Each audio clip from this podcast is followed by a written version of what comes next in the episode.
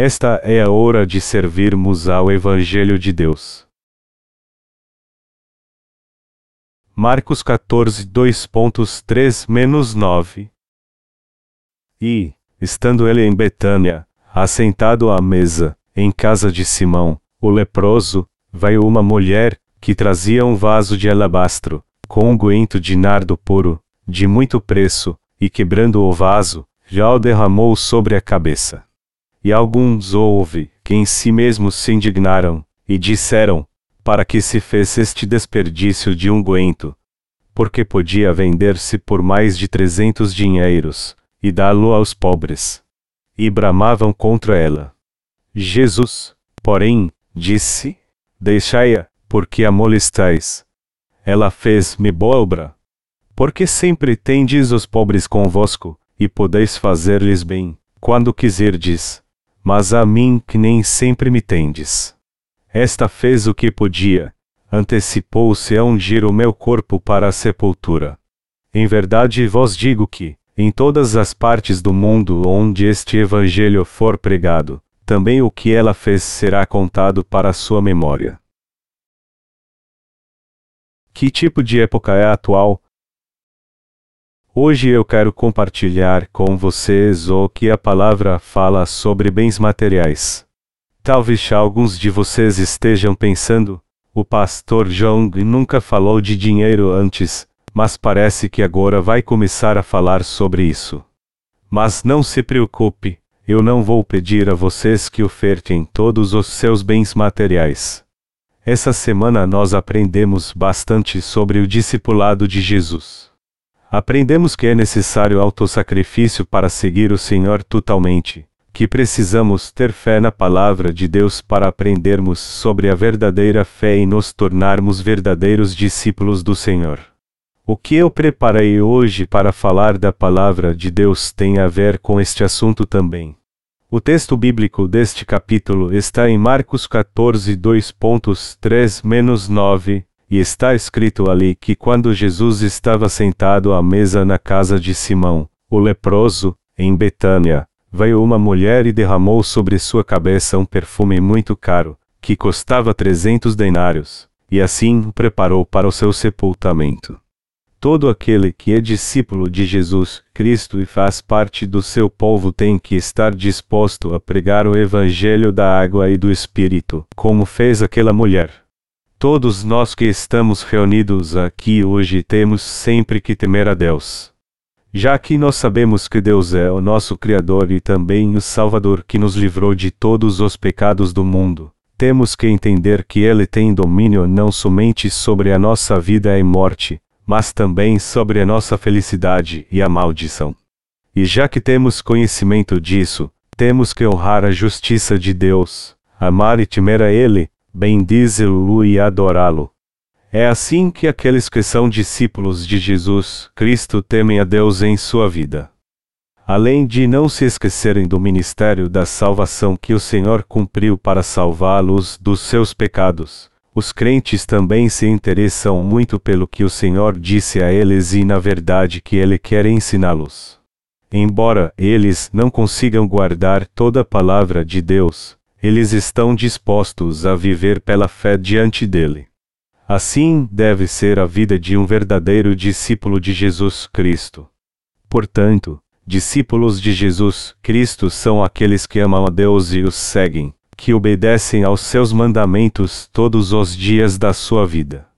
Como eu disse antes, na pregação de hoje eu quero falar sobre ofertas. Todos que leem o texto bíblico deste capítulo podem ver muito bem que ele fala de ofertarmos nossos bens materiais ao Senhor. Mas o que eu quero aqui não é julgar suas ofertas, se são poucas, muitas ou quase nenhumas, é claro que as ofertas materiais são importantes, só que mais importante do que isso é a atitude do coração.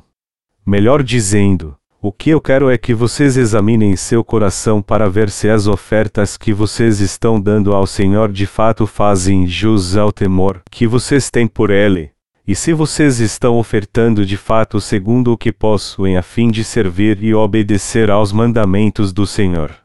É sobre isso que eu quero falar no meu sermão hoje. Nosso Senhor disse: Porque onde estiver o vosso tesouro, aí estará também o vosso coração. Mateus 6 horas e 21 minutos.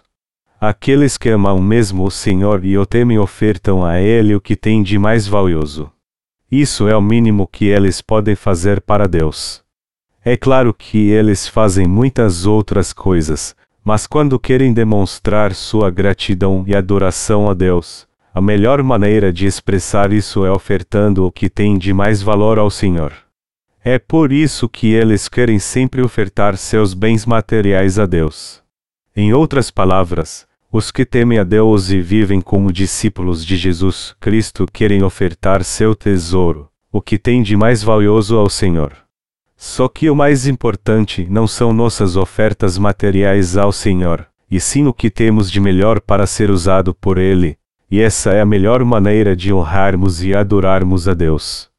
A mulher do texto bíblico deste capítulo fez uma oferta assim ao Senhor quando ele estava à mesa na casa de Simão, o leproso, e usou um perfume que valia mais de 300 denários, o equivalente ao salário anual de um trabalhador naqueles dias. O perfume aqui representa a obra sacrificial daquela mulher. Ela quebrou o lacre daquele caro perfume e o derramou sobre a cabeça de Jesus. E quando ela fez isso, a essência do perfume tomou conta do lugar. Só que quando as pessoas que estavam ali viram aquilo, elas ficaram indignadas com aquela mulher e disseram: Por que essa mulher está gastando um perfume tão caro? Todavia, o que temos que entender aqui é se derramar aquele perfume sobre a cabeça de Jesus foi um desperdício ou a coisa certa a fazer. O que você acha disso? A resposta é clara: a mulher fez a coisa certa, algo que foi feito por ela para servir ao Senhor. O Senhor diz: Porque sempre tendes os pobres convosco, e podeis fazer-lhes bem, quando quiserdes. Mas a mim nem sempre me tendes. Marcos 14, 2.7. E continuou dizendo: Em verdade vos digo que, em todas as partes do mundo onde este evangelho for pregado, também o que ela fez será contado para sua memória. Marcos 14, 2.9. Podemos dizer que essa mulher serviu a justiça do Senhor totalmente. Os que não servem ao Senhor na sua vida têm que se lembrar dessa mulher. Quem não oferta seus bens materiais para servir ao Evangelho mesmo depois de nascer de novo, e quem não oferta ao Senhor seu tesouro mais precioso, seja com seu tempo ou seu trabalho, não ama o Evangelho da água e do Espírito, apesar de ter sido salvo. Melhor dizendo, não ama a justiça de Deus. Nosso Senhor já preparou algo especial para aqueles que o servem com seu tesouro mais valioso, a promessa de que Ele os protegerá na hora de tribulação. Quando lemos Apocalipse 3 horas e 10 minutos, vemos Deus dizendo à igreja de Filadélfia: Como guardaste a palavra da minha paciência, também eu te guardarei da hora da tentação que há de vir sobre todo o mundo, para tentar os que habitam na terra.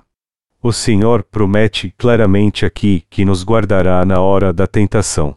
E a hora da tentação virá a todos deste mundo, mas quando essa hora chegar, o Senhor protegerá os que guardam Sua palavra com paciência e os livrará dela. A hora da tentação aqui diz respeito à grande tribulação descrita em Apocalipse 13 2.9-15, quando o anticristo aparecerá e todos que não tiverem a marca da besta na sua mão direita ou na testa serão mortos. Vamos ver o que o Senhor diz sobre a hora da tribulação e da tentação. Está escrito em Apocalipse 17 horas e 12 minutos menos 14, e os dez chifres que viste são dez reis, que ainda não receberam o reino, mas receberão poder como reis por uma hora, juntamente com a besta. Estes têm o mesmo intento, e entregarão o seu poder e autoridade à besta. Estes combaterão contra o Cordeiro, e o Cordeiro os vencerá, porque é o Senhor dos Senhores e o Rei dos Reis. Vencerão os que estão com ele, chamados, e eleitos, e fiéis. Como podemos ver aqui, quando chegar a hora dos dez chifres e dos dez raios, Satanás dará poder ao homem, e todos que pertencem a ele se levantarão contra Cristo. Mas o que a Bíblia diz que vai acontecer depois disso? Ela diz que Jesus Cristo, o Rei dos Reis, vencerá todos eles. E continua dizendo algo muito importante: aqueles que estiverem com Cristo, os escolhidos, os fiéis, serão chamados e vencerão suas lutas. Os fiéis aqui se referem àqueles que temem a Deus e servem ao Senhor fervorosamente todos os dias da sua vida. São eles que servem a Deus com um coração sincero, não têm outros deuses perante Ele, o amam acima de tudo e o seguem fielmente. Deus diz aqui que aqueles que o temem realmente lutarão com seus inimigos no fim e os vencerão junto com o Senhor. Os que temem a Deus triunfarão pela fé no fim dos tempos. A vitória aqui não significa necessariamente que os santos não vão morrer, mas que eles vencerão toda a tribulação pela fé, mesmo que isso signifique martírio para eles. Melhor dizendo, eles desfrutarão da vida eterna pela fé. Aqueles que vencerão pela fé são os que temem a Deus todos os dias da sua vida e servem ao Senhor com seus bens mais valiosos. Eles servem a Deus e amam seu evangelho de amor diariamente. Não é algo que eles fazem de vez em quando ou farão apenas quando vier a hora da tribulação. Aqueles que não servem a Deus em sua vida, por outro lado, não têm respeito e amor por Ele, mesmo tendo sido salvos por Ele. Eles acham que Deus não deve ser honrado e exaltado. É por isso que eles só buscam o que é bom para si mesmos e satisfaz sua carne. Eles não ofertam a Deus o que tem de melhor, pois não sabem como servi-lo. Está escrito no texto bíblico deste capítulo que uma mulher levou um vaso de alabastro, com um guento de nardo puro, o quebrou e derramou sobre a cabeça de Jesus. Aquela mulher, em seu coração, temeu, adorou e amou Jesus Cristo. Foi por isso que ele ofertou seu maior tesouro ao Senhor. Mas os que não temem ao Senhor, por outro lado, não são gratos a Ele, mesmo tendo recebido a mesma remissão de pecados que todos os santos receberam. Embora essas pessoas sejam felizes por ter recebido a remissão de pecados, elas não sabem como servir a Deus corretamente. Elas não servem a Deus em sua vida e também pensam assim: eu tenho certeza que vou começar a adorar a Deus, temê-lo e amá-lo quando vier a hora da tribulação. Mas isso é ilusão. Essas pessoas que hoje não amam o Evangelho da água e do Espírito de Deus ficarão ainda mais confusas quando chegar o dia da tentação. O desejo do meu coração é que você venha a temer a Deus quando este mundo estiver um caos, mas isso não vai acontecer. Portanto, todos nós temos que temer a Deus todos os dias. Embora sejamos imperfeitos, temos que seguir a justiça de Deus pela fé e ofertar a Ele nosso maior tesouro. Só quando servirmos ao Senhor fielmente assim é que poderemos resistir na hora da tentação. Quem não agir assim agora não poderá suportar a hora da tentação. Eu já vejo isso claramente. Pense nisso. A hora da tribulação será tão terrível que só de ouvir sobre ela já ficamos com medo. Mas Deus disse que guardará a vida dos que são fiéis a Ele todos os dias e os ajudará a vencer a hora da tribulação. Quando chegar a hora da tribulação, Aqueles que sempre temeram a Deus todos os dias de sua vida poderão lutar contra o Anticristo e vencê-lo pela fé e por causa do seu temor a Deus. E eles nem precisarão ser torturados, pois se levantarão contra o Anticristo e se recusarão a se render a ele, dizendo a ele com toda a coragem: Você está contra Deus. Então, eu não vou obedecer às suas ordens. Mas o que acontecerá com aqueles que não temeram nem adoraram a Deus em sua vida, e que não tiveram nenhum amor ou respeito por Ele?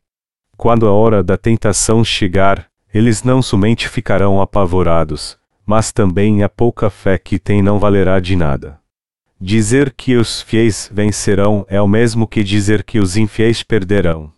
O fato de Deus guardar alguns de nós na hora da tribulação e fazer com que outros sofram nessa hora, vai depender da fidelidade com que servimos a Ele e o tememos em nossa vida. Então, para vivermos como discípulos de Jesus Cristo, não devemos segui-lo apenas pela emoção, mas temos que ofertar nosso tesouro mais valioso a Ele, pois somos seus santos. Em outras palavras, nós temos que adorar a Deus e amá-lo todos os dias, além de crer nele de todo o nosso coração. E temos que aprender a fazer isso diariamente, ou seja, temos que aprender a temer a Deus e como servi-lo fielmente nestes dias de paz. Aqueles que não dão importância a isso hoje em dia não saberão o que fazer quando a hora da tribulação chegar de repente. Ao invés de terem fé, eles ficarão apavorados. Quem não ama a Deus não tem uma fé muito firme. Então, quando o vento soprar e a tormenta chegar, seu coração vai se abalar com tudo que acontecer. No fim, eles ficarão confusos e serão todos destruídos. Você e eu temos que temer a Deus em nossa vida. Somos discípulos de Cristo e seguidores do Senhor. Como tais, temos que saber como servi-lo de todo o nosso coração. O que o Senhor quer de nós de uma forma muito particular é a sinceridade de coração. Ele também requer nosso tesouro mais valioso. No entanto, mesmo que Deus exigisse isso de nós e não nos pedisse nada, teríamos que expressar nosso amor a Ele ofertando nosso tesouro mais valioso. E dependendo de quem seja, esse valioso tesouro pode ser a fé, os bens materiais, o corpo ou o coração. Nossos bens materiais podem ser descritos como o termômetro da devoção e fé do nosso coração. É claro que não podemos medir o coração de alguém baseados apenas nos seus bens materiais. Mesmo assim, sabemos que o coração busca o dinheiro, e onde está seu coração, aí está seu tesouro. A mulher do texto bíblico deste capítulo quebrou um vaso de alabastro, com unguento de nardo puro, e o derramou sobre a cabeça de Jesus, porque estava grata a ele por ter deixado seu trono celestial, vindo a essa terra encarnado como homem, recebido o baptismo para levar seus pecados e morrido na cruz para salvá-la. Foi por causa da sua gratidão a Jesus que ela ungiu seu corpo e o preparou para o seu sepultamento. E como servos do Senhor, temos que seguir seu exemplo.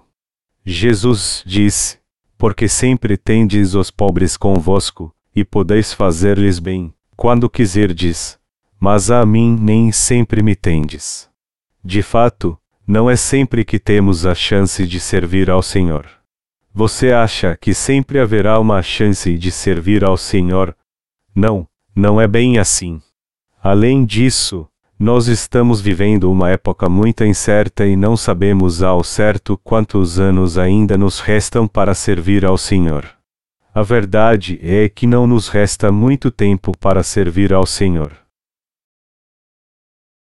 Eu estou servindo ao Evangelho da Água e do Espírito com nossos pastores e irmãos. Eu estou servindo ao Evangelho com você porque se não fizermos isso agora, não teremos outra chance de fazê-lo. É por isso que eu olho para o futuro com fé e sirvo ao Senhor da melhor forma que eu posso, por mais que eu ainda não possa ver o fim dos dias chegando. Mas já que eu prossigo com meu ministério, às vezes eu me sinto esgotado e até decepcionado com alguns irmãos. De vez em quando, eu vejo como sua fé é pequena, mas isso não acontece com todos. Mas eu fico muito decepcionado quando vejo esses irmãos. Não é sempre que teremos a chance de servir ao Senhor. Ao contrário, agora é o momento mais propício para servirmos ao Senhor o tempo todo. Além disso, o mundo vai acabar a qualquer hora, e muitos sinais já mostram isso. Mas apesar de tudo isso, alguns irmãos são tão tolos que nem se preocupam com isso. E eu às vezes acabo errando por causa desses irmãos, pois fico decepcionado por eles não estarem nem aí. Eu tenho me dedicado muito à pregação do Evangelho, mas alguns de nossos irmãos não estão preocupados com isso, o que me leva a pensar em que me está errado nessa história. Não é muito difícil ficar acomodado assim, mesmo quando cremos na palavra de Deus, buscamos viver na Sua presença e ser fiéis ao seu chamado em nossa vida. Algo evidente para nós é que a vinda do Senhor está cada vez mais próxima. Podemos ouvir cada um de seus passos em nossa direção. E já que podemos ouvir isso muito bem, não podemos ignorá-lo. É por isso que temos que servir ao Senhor agora, enquanto podemos. Mas se não atentarmos a isso agora e perdermos essa chance, podemos acabar nos arrependendo para sempre. O que poderemos fazer quando a hora da tentação chegar? Poderemos continuar publicando nossos livros, mesmo se tivermos todo o dinheiro para isso, Será que poderemos continuar pregando o Evangelho em outros países? Não, não poderemos fazer nada disso. Não teremos outra escolha senão ser confinados em nossa casa e tudo o que faremos será comer e beber. Enfim, se pretendemos ofertar nossos bens materiais ao Senhor, temos que fazer isso agora. E se quisermos servir ao Senhor, temos que servi-lo agora também, nós temos que pregar o Evangelho da água e do Espírito do Senhor no mundo inteiro antes da sua volta a essa terra. E devemos deixar que Deus trabalhe à sua maneira no fim dos tempos. Mas enquanto isso, temos que fazer o que pudermos. Eu vou deixar isso bem claro para você. Se você quer servir ao Senhor, sirva-o agora. Não pense que você pode protelar isso por muitos anos e depois começar a servi-lo, pois então sua oferta será totalmente inútil para ele. Deus não quer que você faça isso no futuro. Ele quer que você faça isso agora. Há um tempo determinado para todas as coisas, ainda mais no que se refere à plantação. Há tempo de semear, tempo de regar e tempo de fertilizar a terra. O mesmo acontece em nossa vida de fé. Se você quer servir ao Senhor, sirva-o agora então.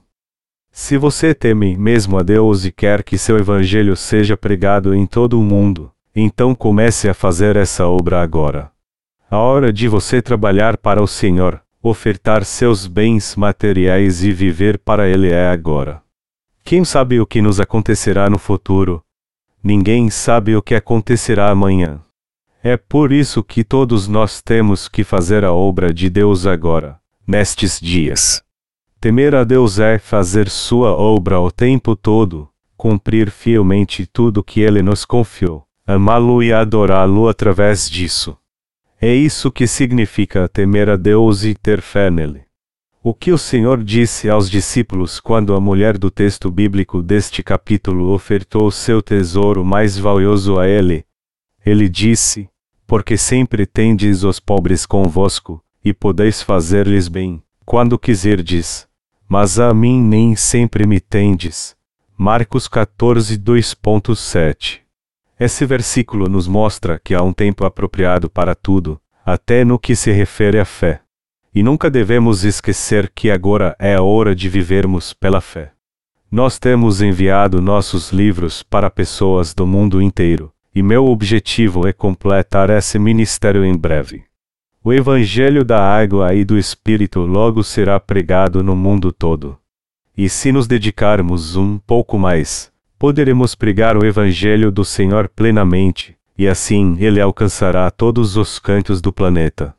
Eu sei que alguns de vocês podem estar pensando como isso é possível. Mas o fato é que eu não estou trabalhando sozinho. Já que há obreiros trabalhando comigo, embora não sejam muitos, juntos poderemos fazer muito mais para pregarmos o Evangelho da água e do Espírito em todo o mundo. Embora nem sempre o ideal é ter muitos obreiros. Eu quero dizer o seguinte para você, e até para mim mesmo: vamos servir ao Senhor enquanto podemos. Não fique guardando suas energias para servir ao Senhor no futuro. Ao contrário, se você quer mesmo servi-lo, faça-o agora. O Senhor disse que os fiéis que temem a Deus vencerão no fim dos tempos. E apesar de não sabermos exatamente como o Senhor nos guardará na hora de tentação, todos nós na hora certa descobriremos isso. Todos vocês que temem a Deus em sua vida sabem muito bem o que eu estou falando. Todos nós temos que servir ao Senhor fielmente em nossa vida. Dizer que vai servir ao Senhor ano que vem ou daqui a alguns anos nada mais é do que uma desculpa. A hora de servir ao Senhor é agora, não depois. Mas eu não estou pedindo a vocês que sirvam ao Senhor apenas com seus bens materiais. Ao contrário, eu peço a vocês que sirvam a Ele de coração e com temor. Melhor dizendo, vocês têm que amar a Deus, honrá-lo, exaltá-lo e ofertar a Ele o seu tesouro. Todos nós temos que ter fé em Deus e temê-lo. Só então poderemos vencer o mundo por causa dessa fé que teme a Deus, não importa o que acontece aqui. Mas o que vai acontecer se não servirmos a Deus e não temê-lo em nossa vida? Nós nos desviaremos do Senhor e perderemos a nossa fé. Aí então acabaremos dizendo adeus a Ele. O dever de todo discípulo é seguir seu Mestre. E já que nos tornamos discípulos do Senhor, para onde iremos no fim se não o seguirmos em nossa vida? Você acha que poderá correr para a igreja quando o tempo da tribulação chegar, quando a hora da tribulação chegar, não haverá nenhum justo em nenhuma das igrejas onde os santos costumavam congregar. Meu desejo é que dois terços de vocês que estão aqui hoje sejam martirizados. E quem não participar desse martírio não teme a Deus nem o serve. Estes já tomaram sua decisão e dizem assim: Bem, agora que eu já fui salvo, eu vou fazer o mínimo que eu puder. Essas pessoas levam uma vida de fé por obrigação, pois não temem a Deus em seu coração. É assim que elas pensam: não me peça para fazer muita coisa. Eu sou muito grato por Jesus ter me salvado, mas não quero ficar sobrecarregado fazendo muitas coisas. Você vai me deixar irritado se exigir as coisas de mim, e aí é que eu não vou fazer nada mesmo. Então, seja paciente e espere que eu faça algo. Eu vou trabalhar, mas daqui a 10 ou 12 anos. Então, espere até lá. Isso, meus amados irmãos, é um insulto para Deus. Esse não é o tipo de fé que teme a Deus. Você acha que a Igreja de Deus é algum tipo de empresa? A igreja não é uma empresa onde você pode marcar o cartão de ponto e enrolar o dia inteiro tirando muito tempo de almoço e recebendo ainda para não fazer quase nada. Não é assim que devemos servir ao Senhor. Ao contrário, servimos ao Senhor porque somos gratos por Ele ter nos salvado dos pecados do mundo com o Evangelho da água e do Espírito. Nós só servimos ao Senhor de coração e ofertamos a Ele nosso tesouro mais valioso porque o amamos. Se você não temer a Deus agora, Prepare-se, pois mais cedo ou mais tarde você vai acabar deixando a igreja. Você pode até pensar assim: eu nunca vou deixar a igreja. Por que eu faria isso? Mas ninguém sai da igreja simplesmente porque quer. Ao contrário, muitos acabam deixando a igreja mesmo quando não querem fazer isso. Por acaso alguém fica à deriva no mar só porque quer? Não, as pessoas ficam à deriva no mar quando há um problema no navio, quando sofrem um naufrágio ou seu barco é lavado pela corrente. De todo modo, se o barco bater num recife e reachar, com certeza ele irá afundar. A moral da história então é essa: se não temermos a Deus de coração, acabaremos nos afastando do Senhor, apesar de termos sido salvos. Reconheça de todo o seu coração que Jesus é realmente Deus. Respeite-o, ame-o, tema-o e seja grato a Ele. Se você não fizer isso, você pode ser levado pelas correntes deste mundo e acabar se afastando do Senhor. Se você apenas crer na sua salvação, mas não temer a Deus de coração, você acabará sendo levado pelas circunstâncias, dominado pela sua fraqueza e deixará a igreja no fim. Em suma, você não poderá vencer o mundo. Nós temos que temer a Deus de coração. Todos nós temos que temer a Deus do fundo do nosso coração e crer que Ele é o Senhor que nos criou, nos salvou de todos os nossos pecados com o Evangelho da água e do Espírito, nos deu o céu e reina sobre tudo e todos. Portanto, temos que ser gratos ao Deus vivo do fundo do nosso coração, respeitá-lo e adorá-lo, além de orar a Ele e buscar Sua graça. É isso que devemos ter no coração, além da fé para servir ao Senhor como nosso Deus. Só então poderemos viver pela fé de modo correto e seguir o Senhor até que Ele volte. E só então poderemos viver como alguém que se tornou um discípulo de Jesus também. Embora sejamos fracos, temos que entender que o Senhor é soberano, pois só assim poderemos ser amados por Ele, e, em contrapartida, ser gratos a Ele e servi-lo. Mas se não dermos valor ao Senhor, não realizaremos nada. E nunca alcançaremos coisa alguma, pois seremos ignorados por Ele. É por isso que é importantíssimo temermos ao Senhor de coração. Os que adoram a Deus de modo correto servem ao Senhor do jeito que podem, por mais que não façam muito. A mulher que derramou aquele perfume sobre a cabeça do Senhor não fez aquilo para ser salva, embora não tivesse sido salva ainda. Ela fez aquilo porque sabia quem era Jesus, porque ele tinha sido baptizado e morreria na cruz. Ela derramou aquele perfume sobre sua cabeça porque sabia de tudo que ele havia feito e estava grata a ele. A mulher fez aquilo porque previu a pregação do Evangelho da Água e do Espírito. Jesus disse que o que a mulher do texto bíblico deste capítulo fez foi uma preparação para a pregação do Evangelho. Ela ofertou ao Senhor seu tesouro mais precioso porque tinha temor por ele. O Senhor diz: Mas ajuntai tesouros no céu, onde nem a traça nem a ferrugem consomem, e onde os ladrões não minam nem roubam. Porque onde estiver o vosso tesouro, aí estará também o vosso coração. Mateus 6 horas e 20 minutos menos 21. Será que você não está pensando assim agora? Eu estou vendo que o reverendo Jong não é diferente dos outros. Enfim, ele só quer que eu oferte meu dinheiro. Mas eu não estou pedindo que você oferte só o seu dinheiro à igreja. Embora suas ofertas financeiras sejam importantes, isso é algo que diz respeito só a você. O mais importante não é ofertar seu dinheiro, mas que sua fé seja inabalável. Em outras palavras, todos nós temos que temer a Deus em nossa mente e coração, além de amar o Evangelho da água e do Espírito de coração também. Nós temos que honrar o Senhor.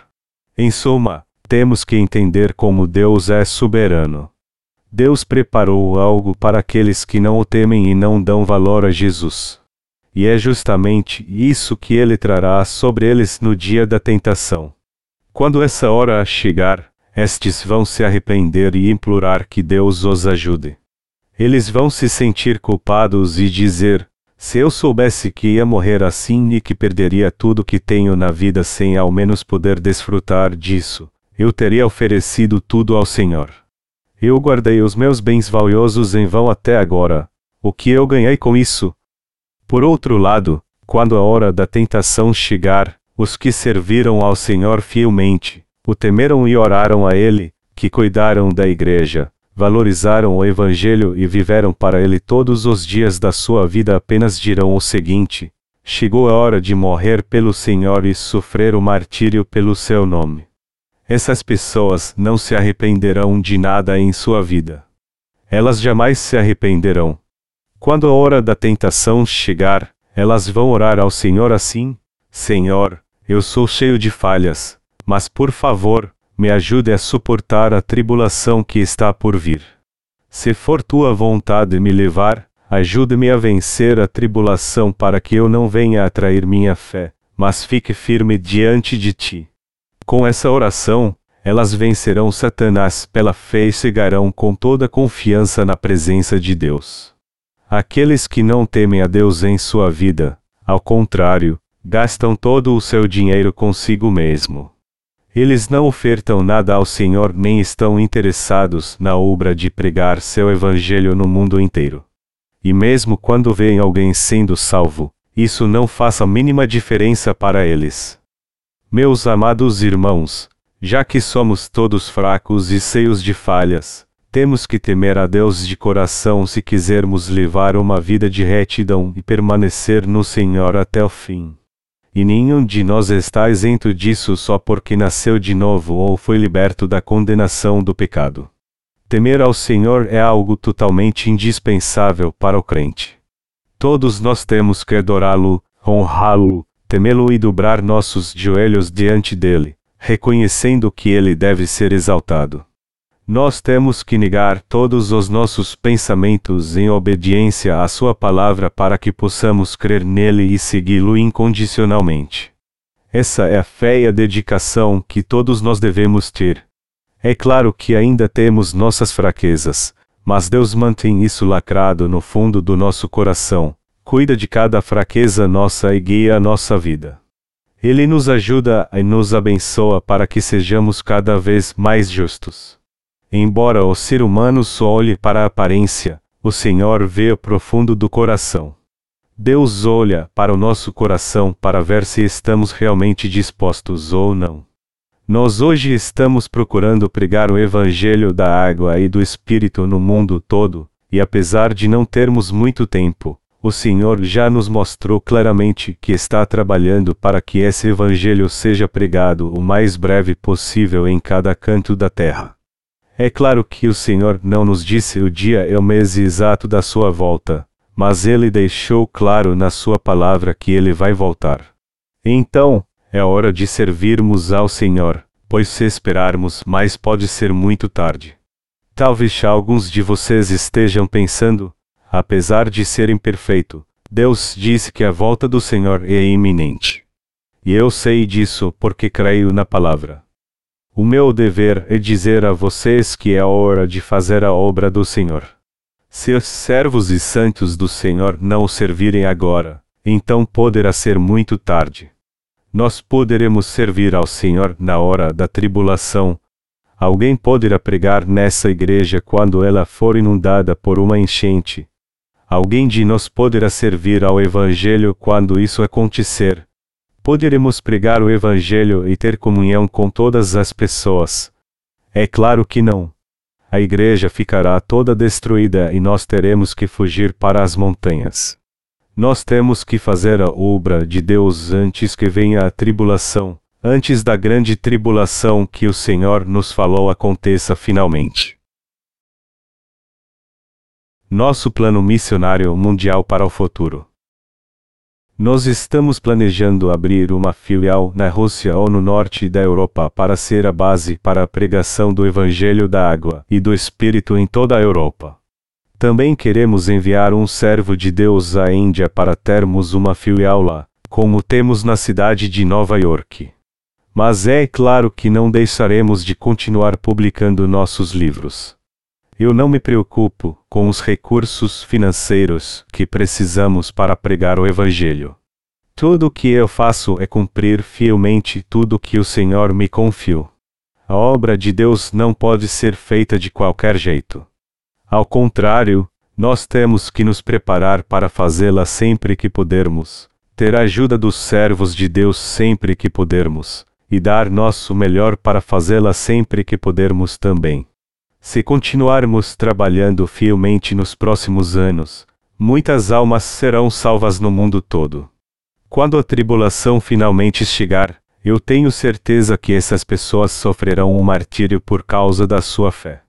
Está escrito no livro de Apocalipse: Depois destas coisas olhei, e eis aqui uma multidão, a qual ninguém podia contar, de todas as nações, e tribos, e povos, e línguas que estavam diante do trono, e perante o Cordeiro, trajando vestes brancas e com palmas nas suas mãos, e clamavam com grande voz, dizendo: Salvação ao nosso Deus, que está assentado no trono, e ao Cordeiro.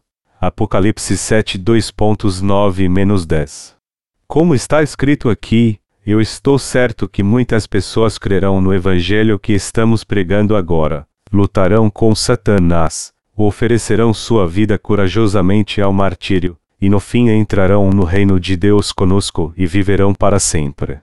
Eu estou plenamente convencido que quando o Senhor voltar a essa terra, essas pessoas também ressuscitarão conosco e desfrutarão da vida eterna no mundo vindouro.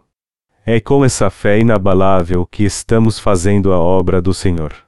E a obra que estamos fazendo não é algo que acabará em um ou dois anos, mas algo que podemos contemplar que durará até o fim deste mundo. Nós já publicamos e enviamos muitos livros para o mundo todo em vários idiomas. Recentemente assinamos um contrato com a quarta maior distribuidora dos Estados Unidos. E os gerentes de vendas dessa empresa não são tolos. Os pastores e peritos só assinaram o contrato conosco depois de analisar os nossos livros cuidadosa e meticulosamente. Se houvesse algo errado neles, eles não assinariam conosco. Eu tenho escrito em meus livros de uma maneira muito franca e aberta para os cristãos dos países do Ocidente.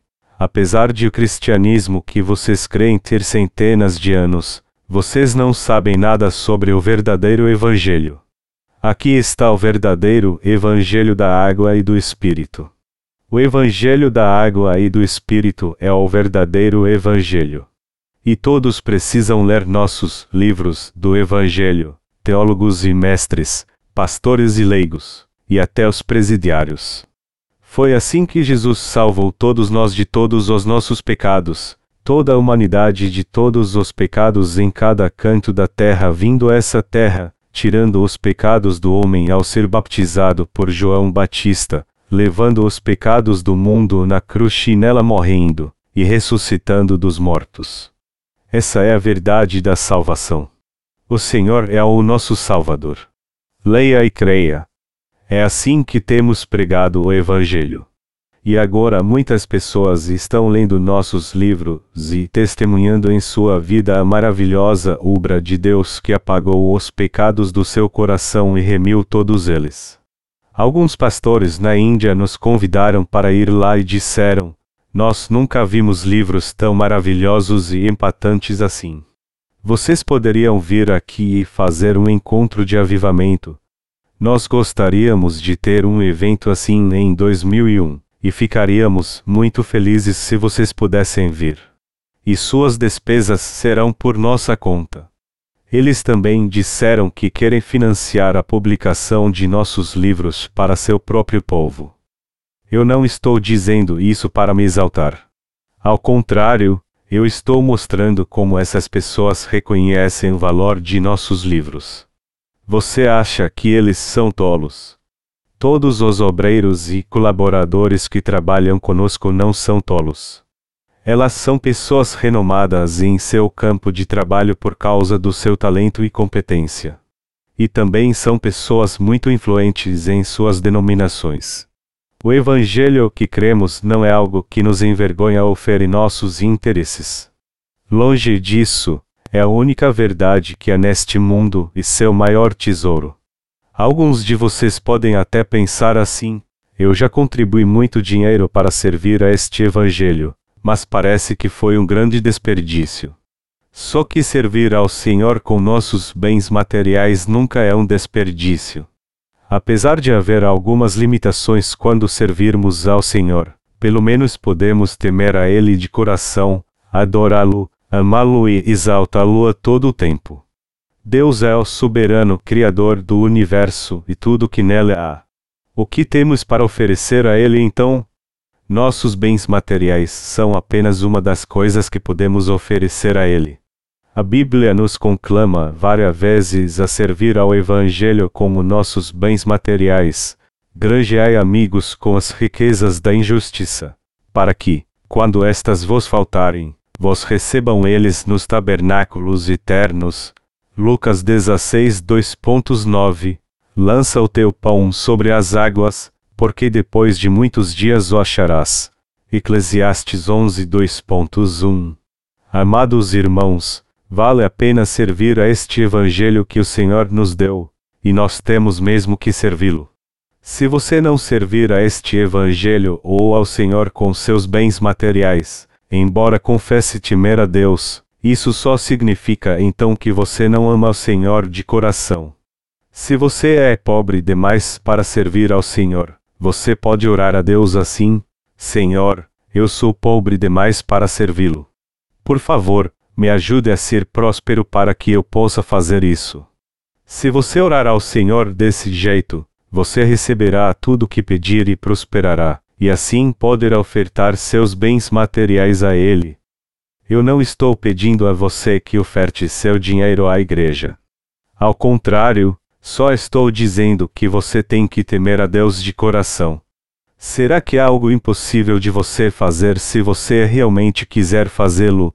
Será que há alguns irmãos que não querem fazer a obra do Senhor e só estão vendo as coisas acontecer, embora estejamos vivendo dias difíceis? Será que há alguém que está sentado apenas como espectador vendo este evangelho ser pregado no mundo todo? Há servos de Deus que estão trabalhando dia e noite para fazer este duro trabalho em outros países. Mas eu não estou pedindo a você que faça isso.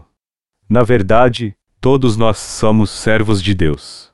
E você pode apoiar o ministério do Evangelho de outra maneira, enquanto líderes da igreja usam suas melhores habilidades na linha de frente para fazer a obra. Na verdade, nossos pastores se dedicam quase o tempo todo à pregação do Evangelho. Nossos pastores e evangelistas na China enviaram notícias recentemente nos contando que várias pessoas entendem claramente agora o Evangelho da água e do Espírito e por que Jesus foi baptizado. Eles disseram que queriam receber mais livros também. Cerca de 30 pessoas já estão fazendo culto nas igrejas underground e por isso eles nos pediram para enviar mais 30 livros. Nossos obreiros lhes deram esses livros então. Nesse processo, cerca de 700 livros já foram enviados à China. E se as pessoas não julgarem fora estes livros depois de lê-los, eles circularão por toda a China. A China tem mais de um bilhão e meio de habitantes, e muitos deles estão se convertendo ao Evangelho ultimamente. Um grande avivamento está acontecendo na China, como o que aconteceu na Coreia quando o cristianismo aqui cegou, e os crentes em Jesus estão vendo coisas maravilhosas acontecer.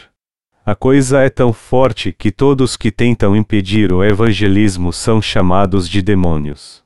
O problema, porém, é que, embora este grande avivamento esteja acontecendo na China, não se pode encontrar o verdadeiro evangelho em lugar algum.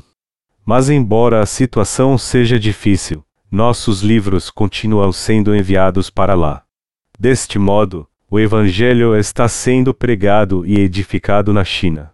Os que temem a Deus ali e o buscam, desejam receber a remissão de pecados, querem ter um encontro com o Senhor e o temem encontrarão o caminho certo a seguir. Eu tenho certeza de que logo o Evangelho será pregado em toda a China. E essa mesma obra de Deus está acontecendo em todos os lugares do mundo, da Ásia aos países de língua inglesa, da África à América Central, da América do Sul à Europa. Nós estamos fazendo a obra de Deus em muitos lugares. E também temos produzido muitos outros livros. Eu já falei tanto destes livros antes que você já deve estar cansado de ouvir sobre isso. Mas não fique, tenha paciência e amor pelo nosso Ministério de Literatura. Como você sabe, a religião de alguns países da Europa é o catolicismo. Mas eu creio que o verdadeiro cristianismo logo florescerá ali. Há pouco tempo, o Evangelho da Água e do Espírito entrou na Alemanha pela primeira vez. E como você deve saber, a Alemanha é o país onde nasceu Martinho Lutero, o famoso reformador que defendeu a justificação pela fé. Como um dos pés do protestantismo, Lutero traduziu a Bíblia para a língua alemã pela primeira vez. Mas só agora que o verdadeiro evangelho chegou ao seu país. Podemos ver então que Lutero falhou ao pregar o evangelho da água e do espírito, como todos os outros. Tudo o que ele fez foi apenas romper com a Igreja Católica, ele não pregou o verdadeiro evangelho. Ao contrário, o evangelho que Lutero pregou era um pseudo-evangelho, como um anel de diamante falso, e não continha sua verdade central. Era um evangelho sem poder algum que não podia apagar qualquer pecado, por mais que as pessoas crescem nele fervorosamente. Mas nesta última era, apesar das nossas falhas, o Senhor concedeu sua graça especialmente a nós, nos honrou, fez sua obra através de nós e cumpriu a sua vontade. Ele nos confiou sua obra para nos recompensar e abençoar. Muitas coisas maravilhosas estão acontecendo. E eu não falei de todas elas porque eu não quero que você pense que eu estou me gabando, mas coisas maravilhosas de fato estão acontecendo. Então, não deixe de fazer a obra do Senhor. Não fique sentado vendo a banda passar. Ao contrário, sirva ao Evangelho da Água e do Espírito com seus irmãos e apoie esse ministério com suas ofertas. Vamos trabalhar todos juntos. Se você não fizer a obra do Senhor, Deus usará alguém em seu lugar para fazer. Agora é hora de servirmos a Deus.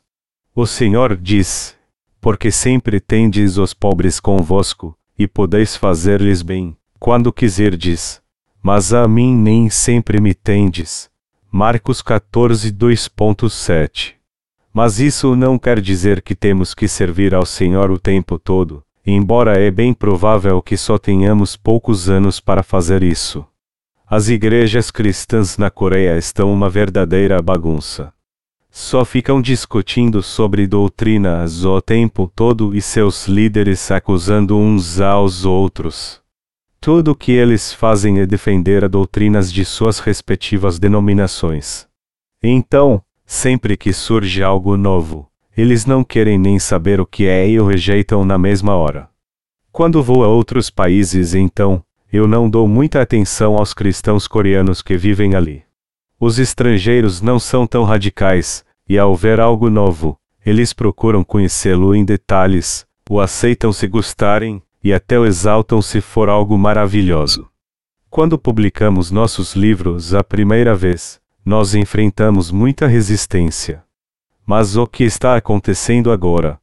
Muitos estão sendo salvos através dos nossos livros. Muitos têm recebido a remissão dos seus pecados. E Deus está feliz. Ele está feliz com a obra que estamos fazendo. O que levaria cem anos para as pessoas deste mundo alcançar, nós alcançamos em apenas um ano. De fato, podemos fazer em um ano o que outros levariam 500 anos para fazer. Isso porque este evangelho que estamos pregando é a verdade. Depois que respondemos algumas dúvidas que as pessoas têm depois de ler nossos livros, elas passam a entender totalmente a verdade. Elas passam a entender e crer que Jesus Cristo é o seu Salvador e Deus, como Ele é salvo do pecado, como ele apagou seus pecados e como elas irão para céu se crerem nessa verdade. Então, todos nós temos que servir a este Evangelho. Assim como a mulher do texto bíblico deste capítulo quebrou o frasco de alabastro e derramou o perfume sobre a cabeça de Jesus, eu peço a vocês que ofertem seu tesouro mais valioso ao Senhor, pois isso, meus irmãos, é a verdadeira fé. Vocês têm que estar dispostos a ofertar de bom grado seu tesouro mais precioso ao Senhor. Vocês acham que eu estou dizendo tudo isso para pedir suas ofertas? É verdade, eu estou pedindo a vocês sua oferta. Só que eu estou pedindo para vocês ofertarem seu dinheiro não para mim, mas para o Senhor em quem vocês creem. Melhor dizendo, eu estou exortando vocês a ofertar seus bens materiais ao Senhor que salvou vocês e a todos neste mundo. Eu estou insistindo que vocês ofertem seus bens mais valiosos ao Senhor para a pregação do Evangelho. E a minha consciência não fica nem um pouco pesada de pedir isso a vocês. Nós temos que ofertar a nós mesmos ao Senhor e servi-lo. Nossa obra nunca é em vão, ela sempre valerá a pena. Eis que a oportunidade se apresenta diante de nós.